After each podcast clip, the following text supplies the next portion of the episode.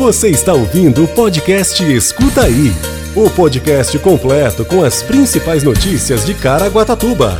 Saiba tudo o que está acontecendo na nossa cidade. Prefeitura conclui recapeamento de mais uma via no Travessão, na região sul. Conselho Municipal de Saúde promove reunião extraordinária para análise e aprovação da prestação de contas do terceiro quadrimestre de 2021. Caraguatatuba reforça a coleta de lixo e limpeza de praia durante o feriado de carnaval. Prefeitura de Caraguatatuba recupera a segunda área pública em menos de uma semana. E ainda boletim epidemiológico Covid-19 previsão do tempo e você sabia. Quinta-feira, 24 de fevereiro de 2022. Escuta aí.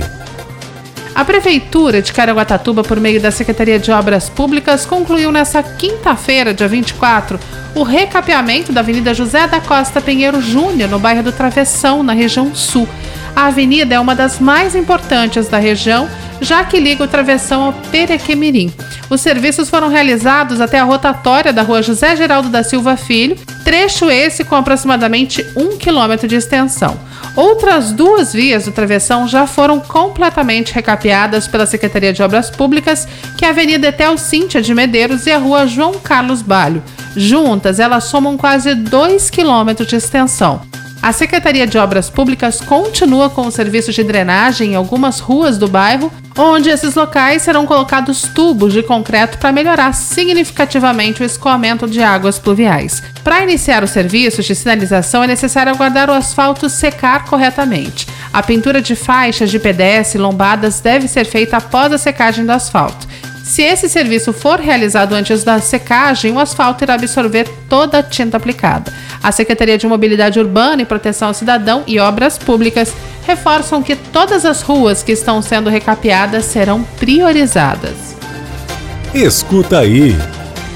A nova composição do Conselho Municipal de Saúde se reuniu na quarta-feira, dia 23, na Secretaria de Saúde, para análise e aprovação de prestação de contas do terceiro quadrimestre de 2021, bem como os resultados do exercício. Geralmente, o Conselho Municipal de Saúde se reúne apenas uma vez ao mês para discussões e tomadas de decisões. Reuniões extraordinárias são promovidas quando existe a necessidade de abordar assuntos pontuais como é o caso da prestação de contas. Transmitida de forma híbrida, presencial e online, toda apresentação foi dividida por diretorias: a divisão de assistência à saúde, a divisão de saúde coletiva, divisão de assistência farmacêutica e correlatos, divisão de planejamento e administração. Durante a reunião foram apresentados os dados relativos às consultas, exames, cirurgias, tratamentos, resgates do Serviço de Atendimento Móvel de Urgência, que é o SAMU, transporte de pacientes, fiscalizações, combate à dengue, absenteísmo, que é ausência em exames e consultas, entre outras ações realizadas na área nos meses de setembro, outubro, novembro e dezembro do ano passado. Na oportunidade, a nova composição do Conselho Municipal de Saúde aproveitou para conhecer cada uma das diretorias e também fez algumas sugestões, como por exemplo, a viabilidade do número da ouvidoria SUS se transformar também em número comercial de WhatsApp. A prestação de contas do terceiro quadrimestre de 2021 será promovido pela Secretaria de Saúde de Caraguatatuba na próxima sexta-feira, dia 25, portanto amanhã, às 10 horas da manhã, em audiência pública online da Câmara Municipal de Caraguatatuba. A audiência será transmitida pelo site do Parlamento. Escuta aí. A Prefeitura de Caraguatatuba e a empresa Forte Norte, responsável pela coleta de lixo do município, reforçam o serviço de limpeza pública durante o feriado de carnaval, que compreende de sábado, dia 26, até quarta-feira, dia 2 de março. Cerca de 300 colaboradores estarão diariamente percorrendo as praias e pontos turísticos do município para manter os espaços limpos. Os colaboradores serão divididos em seis equipes que estarão nas orlas e praias de norte a sul da cidade. Os agentes de limpeza iniciam os trabalhos a partir das 5 horas da manhã, com limpeza e varrição que compreende desde o calçadão até a faixa de areia. Além da limpeza manual, alguns locais terão apoio do caminhão-pipa, como lavagem das praças centrais, Calçadão Santa Cruz, Prainha, Martim de Sá e as lixeiras da Praça Diógenes Ribeiro de Lima e abrigos de ônibus. A Secretaria de Serviços Públicos também estará nas praças da pista de skate até o Parque do Trombini com limpeza e varrição além dos pontos turísticos como Mirante Pôr do Sol, o Complexo Turístico do Camaroeiro e o Morro de Santo Antônio. Escuta aí. A Prefeitura de Caraguatatuba, por meio da Secretaria de Urbanismo, recuperou nesta quarta-feira, dia 24, uma área pública invadida no bairro Verde Mar, na região norte do município. A Secretaria de Urbanismo tomou conhecimento do local após uma denúncia.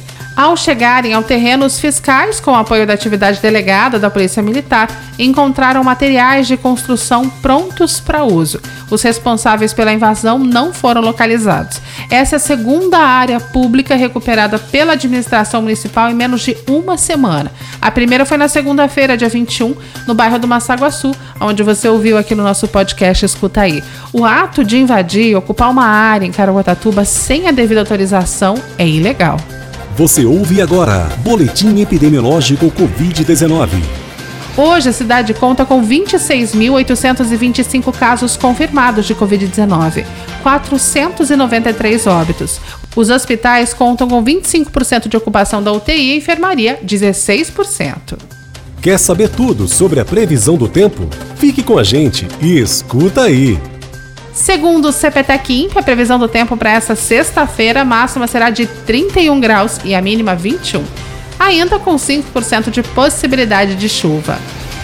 Você ouve agora. Você sabia? Você sabia que os 14 postos de vacinação de Caraguatatuba já começaram a receber as crianças para vacinação com a segunda dose contra a Covid-19? Nesse primeiro momento, recebe o imunizante quem tomou a Coronavac.